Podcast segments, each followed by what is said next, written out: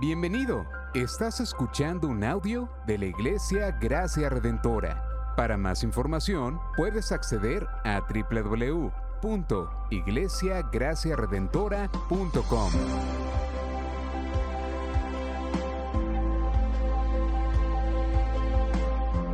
En la exposición de la palabra, el pastor Xavier Torrado.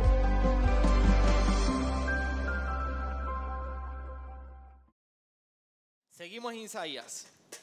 Pero en esta ocasión, Isaías nos presenta una, una, una nos comparte prácticamente un- una sección donde está señalando, Dios tiene toda la intención de señalar los ídolos, los cuales Judá en exilio, recuérdense desde que de- desde el capítulo 39 hablamos, se estaba anunciando en cierta medida que Judá sería llevada en cautiverio por el pueblo de Babilonia, por los babilonios. Y ahora esta sección hasta prácticamente la 50 capítulo 55, lo que estamos viendo es el periodo en el cual Judá está en exilio. O sea, no están en su tierra, no están en su templo, no están como sociedad en el lugar que ellos le llaman casa.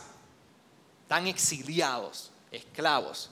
Y ahora entonces, no solamente empezamos hablando en el capítulo 40, cómo, cómo el mismo Dios a través de Isaías le está diciendo al pueblo, sí, lo que viene es difícil, es a consecuencia de tu pecado, pero déjeme decirle que yo soy un Dios compasivo y estoy con ustedes. Y comienza a plasmar una imagen del futuro lleno de esperanza, lleno de compasión y salvación para todos ellos. Pero aquí entonces Isaías comienza a señalar cómo el Judá en exilio ha decidido formar ídolos, formar imágenes. Pero esto tiene muchísimo que ver con los tiempos que tú y yo estamos viviendo actualmente. Los tiempos que tú y yo vivimos actualmente son unos tiempos donde la comunicación y quizás el desarrollo de la tecnología nos ha permitido tener mayor alcance como en las comunicaciones, pero algo que parece irónico es que a la misma vez nos ha hecho seres impersonales o nos ha llevado a unas prácticas muy impersonales.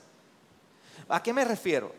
Tenemos mayor comunicación, tenemos mayor accesibilidad a información, a contacto. Hoy podemos comunicarnos con personas que nunca habíamos imaginado que podíamos tener contacto hace 30, 20 años atrás, instantáneamente. Sin embargo, somos más impersonales. Mientras que tenemos aspectos que deben tratarse de maneras personales, también entonces recurrimos a seguir tratando estos asuntos de manera más impersonal. ¿A qué me refiero? Podemos llamar, pero preferimos enviar un mensaje. Y ahora todo en nuestra vida se mueve por mensajería, de texto, email. Tiene que haber un intermediario en la comunicación entre nosotros, ya ese aspecto personal. ¿Cómo estás? Tomar ese teléfono y preguntar, ¿cómo estás? Hoy día se nos hace mucho más fácil y más accesible con sus beneficios de escribir un mensaje, ¿cómo estás? Y eso se pone a correr mientras estás haciendo 20 cosas a la misma vez. Cada vez somos más impersonales. Cada vez más partimos de nosotros para ajustar todas las circunstancias que nos rodean. Desde el tiempo de la iluminación y el resurgir de una perspectiva totalmente humanista, todo parte de nosotros. ¿Qué hay en el hombre? ¿De dónde debemos entender las cosas? Y el problema que tenemos es que muchas de las verdades que queremos afirmar sobre nosotros y de las circunstancias, queremos que sean afirmadas y le damos forma desde nosotros hacia afuera. Esta es mi verdad y no me digas que es mentira. That's it. No me digas, pastor, esta es mi experiencia y no hay nada fuera de ello. Esta es la misma condición que está abordando Isaías al pueblo de Judá. ¿Y qué tiene que ver todo esto, lo que estás diciendo con ese, ese momento dado del pueblo de Isaías? que en los aspectos espirituales de igual manera los abordamos de una manera impersonal, entendiendo que deben abordarse de una manera personal. Y les voy a dar un hint. Tenemos un Dios personal. Pero queremos tratar nuestra vida espiritual de una manera impersonal. Ese fue el problema de Isaías con Judá. Por eso el, domingo pasado estuvimos hablando de Isaías 40, cuando, cuando Isaías le está señalando, le está diciendo, Dios, Dios, está es santo, pero Dios está cerca de ustedes, porque Dios es un Dios personal. Dios es trascendente, pero Dios es inmanente, cercano a nosotros. Y es personal por su espíritu. Ese es el problema que abordó Isaías en el capítulo 40 cuando le está compartiendo la compasión y la esperanza a Judá. Pero ahora en el 44 tiene mucha relación con esto, con mirar y ver que Dios pareciera que está muy distante y muy lejos y nada tiene que ver con nosotros hoy. Por eso es necesario que Isaías exponga el carácter de la idolatría en el pueblo de Judá. Porque como Dios está tan lejos, hagamos los ídolos que estén cerca y que nos hagan sentir que hay un Dios cercano a nosotros. ¿Ustedes se acuerdan cuando Moisés estaba allá arriba en el monte Sinaí? Y cuando se encontró, se encontró que eh, casi hacen el Día Internacional del Becerro. ¿Ustedes no, no, se acuerdan de esa historia? ¿Qué le pasó al pueblo? Eh, se tarda, se tarda, no llega. No llega, no nos dice qué, hay que hacer. Él iba a hablar con Dios, yo creo que se, se, se una fogata o algo, algo pasó. Vamos a hacer un becerro, vamos a adorarle. Mira, no llueve, vamos a pedirle que nos dé lluvia. Y formaron un ídolo. Así que tenemos un pueblo llevado en exilio que ahora, influenciado por las naciones alrededor de ellos, que eran naciones politeístas, naciones idólatras, que formaban ídolos e imágenes, ahora entonces Judá se encuentra practicando lo mismo. Por eso entonces Isaías comienza a exponerle al pueblo de Judá en exilio el problema de la idolatría.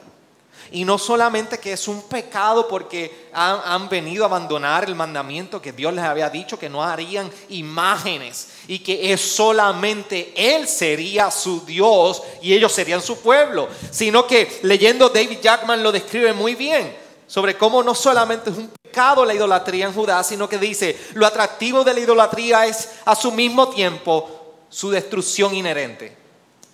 ¿Y cuál es su destrucción inherente al mismo tiempo en la idolatría? Que podemos hacer nuestros propios dioses. Podemos hacer a nuestros propios dioses. Y eso es lo más peligroso de la idolatría.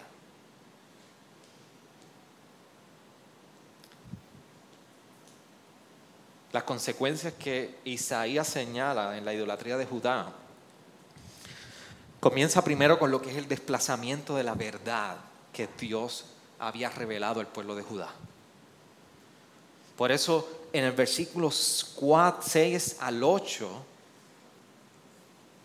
Dios les dice que Él es el redentor, que es el Señor de los ejércitos, que es el primero y el último, y que fuera de Él no hay Dios.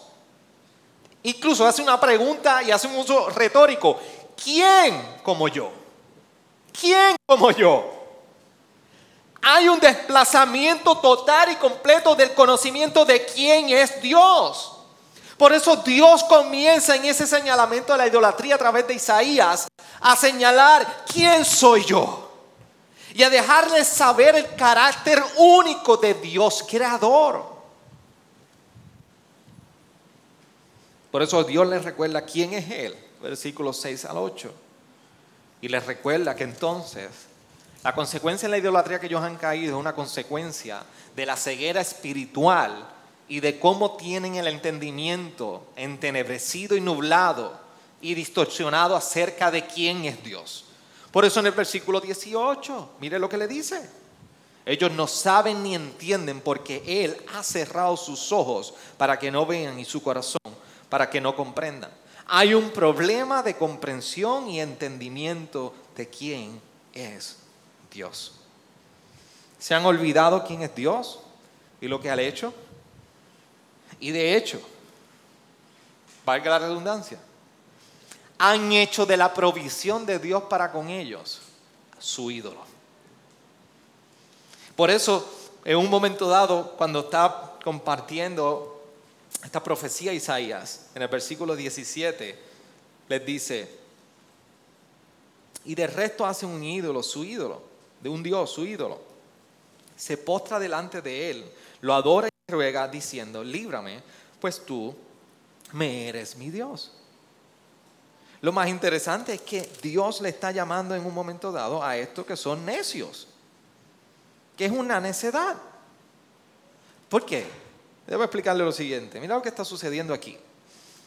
Dios es Dios creador, el que Dios que forma todas las cosas, les provee, les provee los medios para hacer las herramientas, les provee los árboles del campo, la madera, el fuego, y ellos deciden de toda la provisión de Dios tomar y formar una imagen de todo lo que Dios les ha provisto, pensando que como ellos creadores, se ponen en la posición de creadores, hacen la imagen y le dicen, como dice en el versículo 17, ya te hicimos, líbrame, pues tú eres mi Dios. No en balde, el versículo 19 dice, ninguno reflexiona, no tienen conocimiento ni inteligencia para decir, he quemado la mitad en el fuego y también he cocido pan sobre su brasa. He asado carne y la he comido y del resto haré una abominación. Del resto haré algo que pudiera salvarme a mí. Por eso Dios le señala la necedad de sus acciones y de, su idolatría. Pero eso no queda ahí. Dios tiene una respuesta a la idolatría del pueblo de Judá. Y por eso se puede resumir en tres partes. Le dice, lo que los lleva es a que recuerden, a que regresen y a que se regocijen. A que recuerden lo primero que es la verdad. Versículo 21. ¿Cuál es la verdad? Y el versículo 21 les recuerda a ellos, recuerda estas cosas, Jacob, y tú, Israel, porque eres mi siervo, yo te he formado, siervo mío eres. Israel, no me olvidaré de ti. Lo primero que hace Dios es les dice, recuerda, Judá, que yo fui quien te formé y te di forma.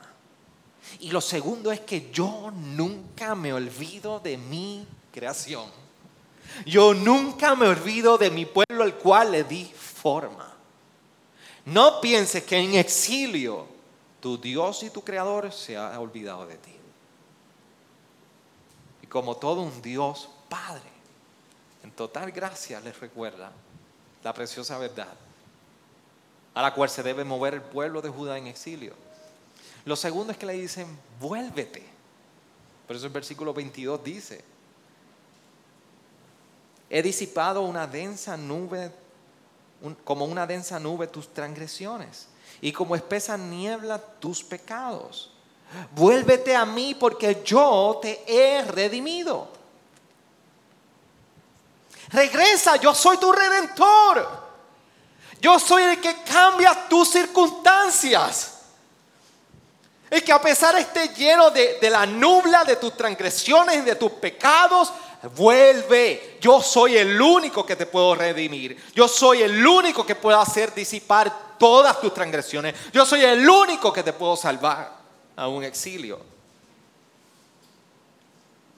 Vuélvete a mí porque yo te he redimido.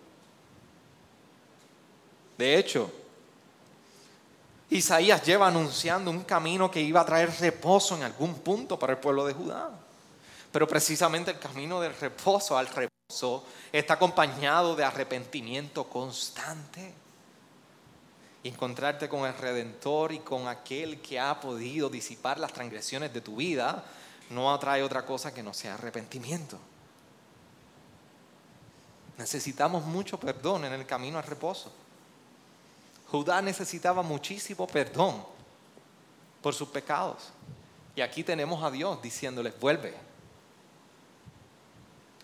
vuelve. Tengo perdón para ti. Yo creo que es un buen recordatorio para nosotros de que mientras nosotros vamos de camino al camino a, precisamente a ese reposo eterno en Cristo y que tendremos por toda la eternidad, tú y yo estamos en gran necesidad de mucho perdón diariamente. Y Dios siempre sigue recordando, vuélvete a mí. Vuélvete a mí. Yo recuerdo una vez un, pastor que aprende, eh, fue siempre de mucho ejemplo para mí. Y en una ocasión, una persona visitando la iglesia le contaba de su lucha con el alcohol constantemente, pero quería servir al Señor. Y nunca se me olvidan las palabras, yo creo que yo escuché estas palabras cuando tenía apenas como 8 o 9 años, ese pastor compartiendo ese consejo. Y le decía este pastor, si 20 veces vas a ir a, a beber, 20 veces vuelve. Y, esa es la imagen de Dios. No, dando total licencia para que sigamos en el pecado, pero recordándonos el perdón que nos aguarda cuando experimentamos la redención de nuestro Salvador. Por eso es recuerda la verdad, regresa al Redentor y por último, regocíjate. El versículo 23 dice, griten de júbilo Cielos, porque el Señor lo ha hecho. Griten de alegría profundidades de la tierra. Prorrumpan montes en gritos de júbilo. Y el bosque y todo árbol que hay en él, porque el Señor ha redimido a Jacob y ha mostrado su gloria en Israel. Lo curioso de la idolatría es que lo llevaron a pensar al hombre que ellos tenían algún destello de gloria en los artífices y en los ídolos que habían creado. Y Dios le está recordando, no, Ustedes son mi creación. La gloria mía está en ustedes. Así que regocíense en esta verdad, en la redención. Y no hay otra respuesta mejor que pueda hacer el ser humano ante la libertad y la salvación que no sea regocijarse en la salvación de su Salvador. Y que el Salvador les está llamando, ustedes son la gloria, ustedes tienen mi gloria en el pueblo.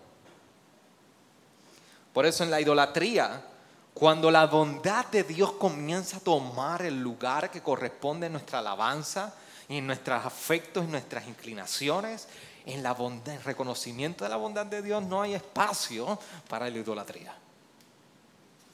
Si algo había sucedido con Judá, es que habían olvidado la bondad de Dios para con ellos.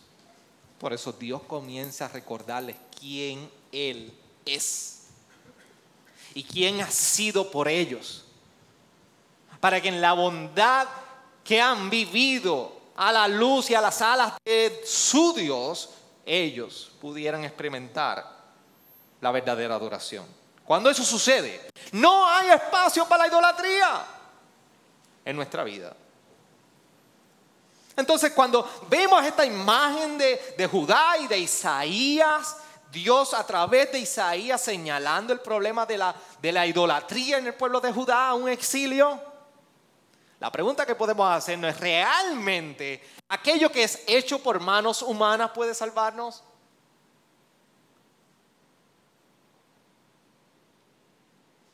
No, no lo fue para, para Judá, tampoco lo es para nosotros. Entonces la pregunta que yo quiero hacerle a ustedes, ¿por qué insistimos en adorar aquello que le damos forma con nuestras propias manos?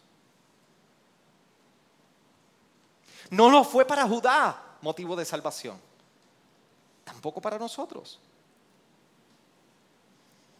Judá pensaba que el pecado y la solución de sufrimiento por las consecuencias de su pecado podía encontrar un remedio ante la inestabilidad social, económica, religiosa y toda la que estaban viviendo y política que estaban viviendo, y ahora más en un momento de exilio, ellos pensaban que podría ser resuelto por sus propias manos.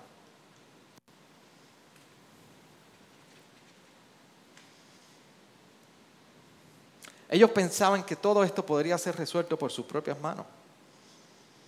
Por eso las mayores preocupaciones en torno a las circunstancias de, Judá les llevó a darle forma a sus propios ídolos. Sus mayores preocupaciones le dieron forma a sus ídolos. El ser humano es así. A nosotros nos fascina la idea de definir toda solución a nuestros problemas y a nuestras circunstancias partiendo de nosotros mismos, de quienes nosotros somos de lo que nos gusta, de lo que nos apasiona y de lo que queremos evitar. Por eso nuestras preocupaciones en muchas ocasiones le dan forma a nuestros mejores ídolos. Hay un grupo argentino, para tener en cuenta el hermano Mario, que se llamaba La hormiga. Y la hormiga tenía una canción cuando este joven estaba preocupado por encontrar su, su novia, su esposa. Y la canción se llama Lo que me preocupa. Y la canción empezaba, Lo que me preocupa me quita el sueño. Mis hijas la escucharon ayer y dicen, descubrieron algo movido. ¿Alguien escuchó la hormiga alguna vez? ¿Handa? ¿Quién más? Choco Íbaro aquí. Ustedes no escucharon esa música, se van a perder en el infierno todos, todos, todos. Lo que me preocupa me quita el sueño. Así somos tú y yo. Lo que nos preocupa nos quita de verdad el sueño en las noches. Pues eso que te quita el sueño precisamente. Cuidado de ahí proviene tu ídolo. Porque déme decirle algo, yo quiero que me atienda la iglesia hoy, que yo ahora veo medio dormido hoy. Tú y yo hoy no vamos a la madera y no vamos a una brasa y le damos forma y forjamos allí el hierro y le damos forma a un ídolo. No vamos y tallamos menos. No lijamos una madera y ponemos una estaca allí en la esquina de nuestra casa. No, no, no, no, no, no, no, no, no, no te equivoques si tú piensas que esto no es para ti. Tú y yo vamos aquí en nuestra mente y nuestros pensamientos y le damos forma a todo lo que nos apasiona y lo, nosotros lo que queremos, lo que anticipamos, lo que nos preocupa, lo que nos pone ansioso, lo que queremos hacer como nosotros queremos. Le damos forma aquí y lo entronamos en un lugar que se llama el corazón. Y ahí lo ponemos y lo entronamos. Y criticamos al budismo.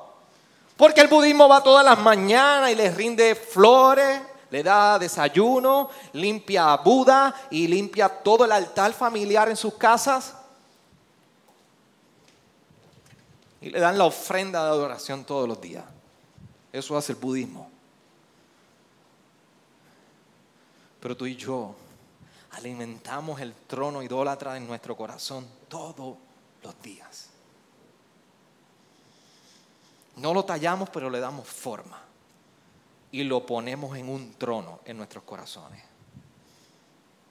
Y el problema de la idolatría tuya y mía, al igual que en los tiempos de Judá, es la misma. Desplazamos la verdad de Dios en nuestra vida. Eso es lo primero que hacemos. ¿Quién es Dios? Y lo sacamos del panorama. Porque me gusta mi manera. Y resistimos la verdad. Resistimos la verdad cuando es proclamada en este lugar. Resistimos la verdad cuando nos sentamos unos con otros con los hermanos a leer la Biblia. Como son, cuando somos amonestados, lo resistimos por todas partes. Y a veces los ídolos no tienen que ser cosas. Los ídolos pueden ser una persona y puede ser la primera eres tú.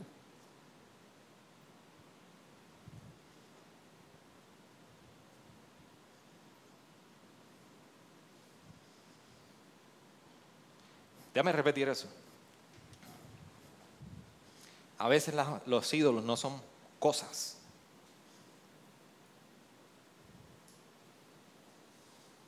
A veces los ídolos son personas. Y el primero de ellos eres tú. Tú y yo.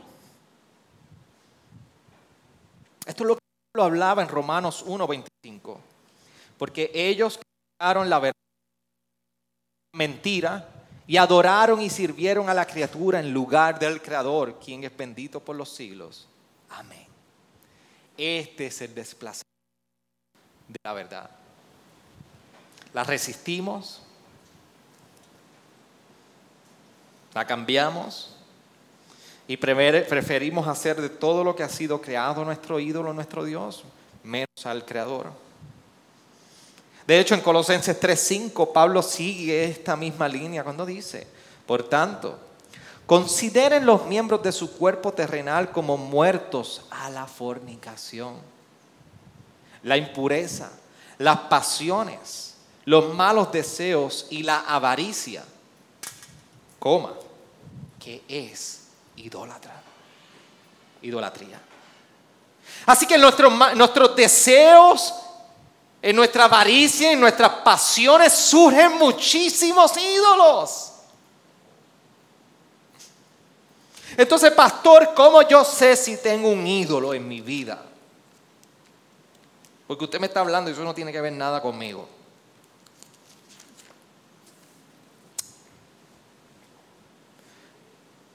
Aquí no hay espejo, pero en su casa llegue. Esa es la manera más fácil de encontrar un ídolo. Pero una manera más profunda todavía de nosotros identificar un ídolo es cuando nosotros seguimos el trazo de nuestro dinero, de nuestro tiempo, de nuestros deseos y de nuestros afectos. Y cuando nosotros seguimos el trazo en nuestra vida de todas esas áreas, posiblemente al final del camino hemos encontrado o podremos encontrar un ídolo.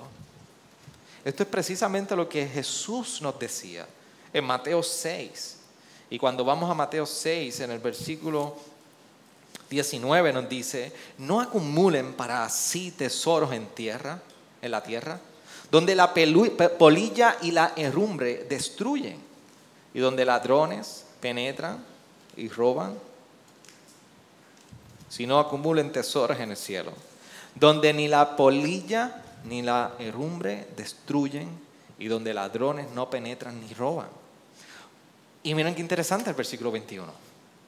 Porque donde esté tu tesoro, allí estará también tu corazón. Sigue el trazo de tu dinero, tu tiempo, tus afectos, síguelo. ¿A dónde te llevan? ¿A dónde te lleva la inversión de tus afectos, de tu tiempo, de tu dinero, de todo lo que tú eres? ¿Dónde te lleva? Sigue el camino. Sigue cada paso de ellos. Y al final, si te encuentras en una esquina donde posiblemente el orín y la polilla pueden llegar, bienvenido. Acabas de descubrir un ídolo. No tienes que ser Dora exploradora.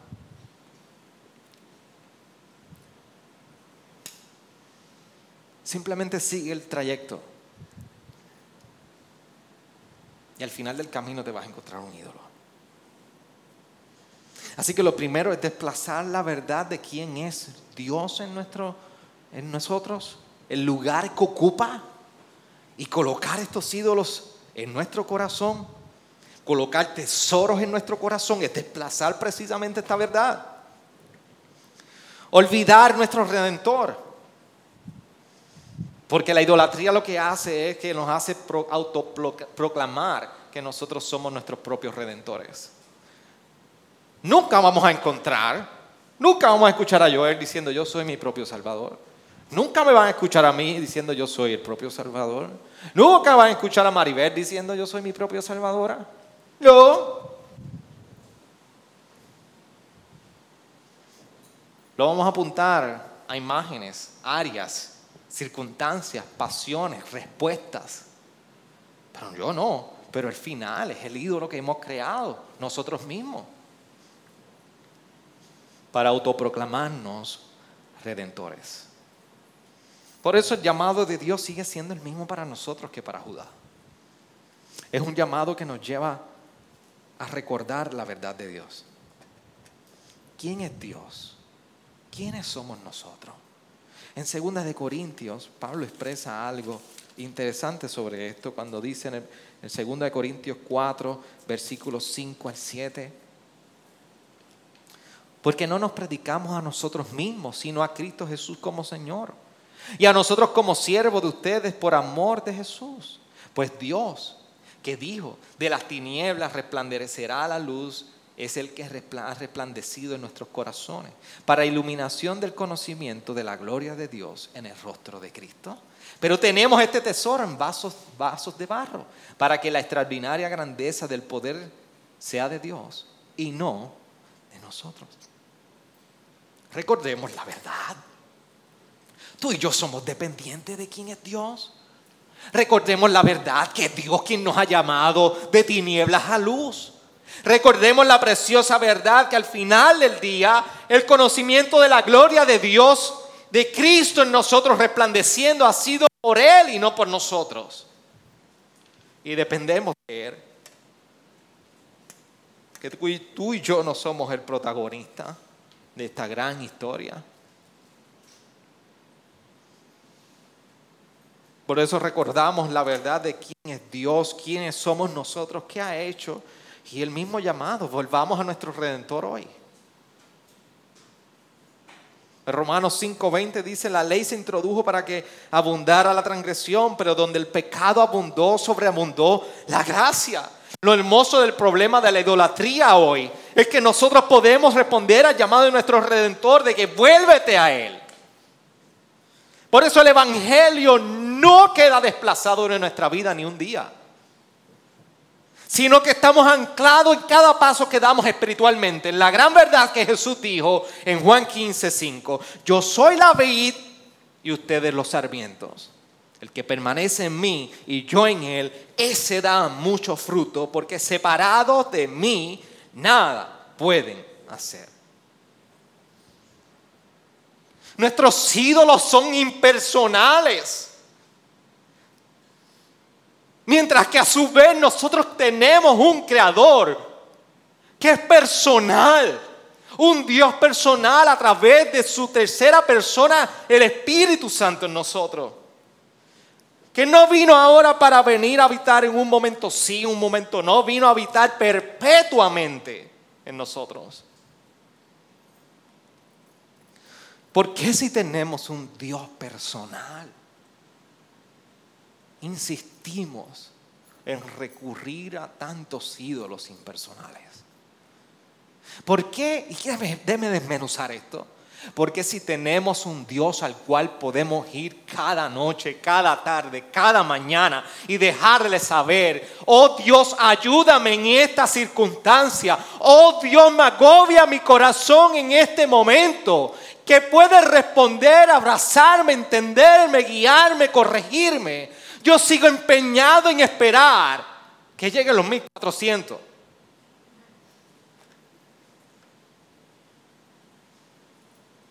En un estilo de vida, en una posición, en un reconocimiento, en una pasión,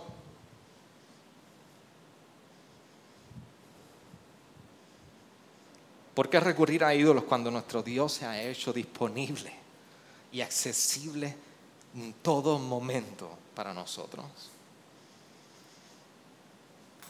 Por eso hoy,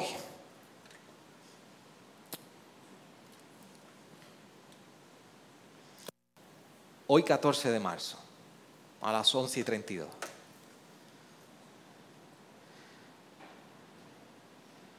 El llamado que vemos en Isaías 44 debe ser la invitación a nuestras vidas de lo que el salmista decía en el Salmo 139, 23 y 24. Escudriñame, oh Dios, y mira. Y conoce mi corazón. Pruébame y conoce mis inquietudes. Y ve si hay en mí camino malo. Y guíame en el camino eterno. Escudriñame, oh Dios, y conoce mi corazón. Pruébame y conoce mis inquietudes y ve si hay en mi camino malo y guíame en el camino eterno.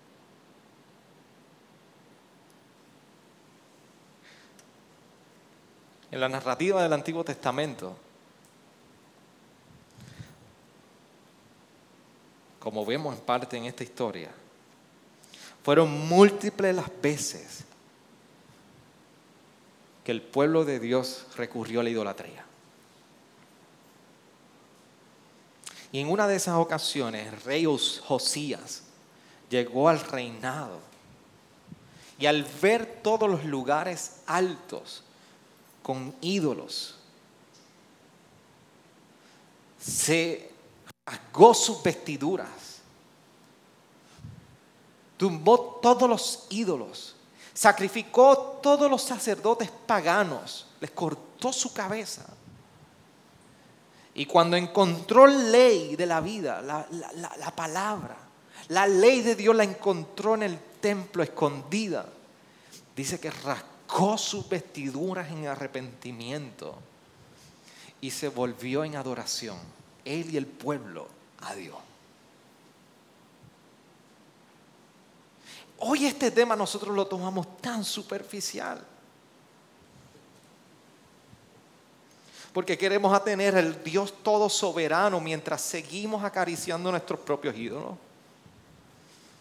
Nos encanta tener la vitrina de colección. Cada uno de nosotros tiene algo que le encanta exhibir y que alguien pueda reconocer. Nadie se queda totalmente fuera de eso.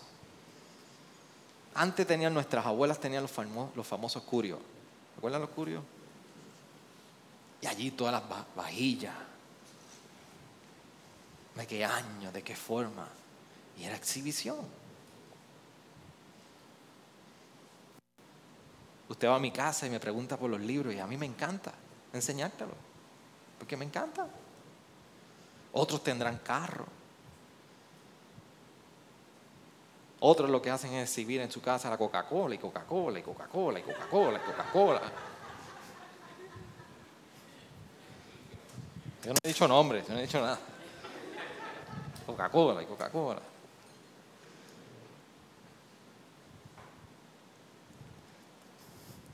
Nos encanta acariciar de igual manera nuestros ídolos.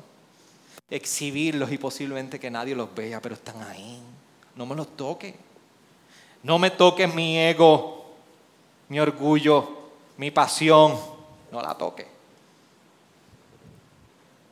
Por eso las palabras del salmista deben hoy retumbar en las paredes de nuestro corazón. Escudriñame, oh Dios, y conoce mi corazón. Pruébame y conoce mis inquietudes y ve si hay en mí camino malo y guíame en el camino eterno. Escudriñemos a la luz de las escrituras. Permitamos que Dios por su Espíritu Santo y su palabra nos muestre, aunque nos duela, cuáles son esos ídolos. Y hoy mismo vayamos delante de Él con el deseo de caminar en el camino eterno, en arrepentimiento y recurriendo a su llamado. Volvamos a nuestro Redentor, que nos está esperando para dejarnos saber que donde abundó la transgresión, todavía abunda la gracia del Señor. Inclina tu rostro donde estás. ¿Y qué tal si cantamos de una vez? Pero quiero que puedas meditar en la palabra del Señor unos, unos minutos. Gracias por sintonizarnos. Puedes encontrarnos en las diferentes plataformas de redes sociales como también visitarnos a www.iglesiagraciaredentora.com.